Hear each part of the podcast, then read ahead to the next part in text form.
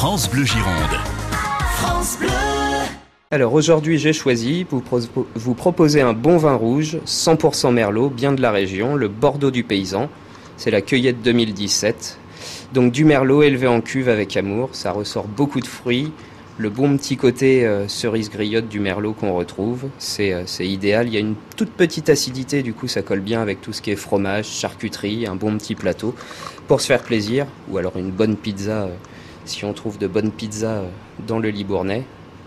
Et euh, du coup, fait à Mourins par les vignobles roux, en collaboration avec euh, un négociant de Libourne, Satellite Wines.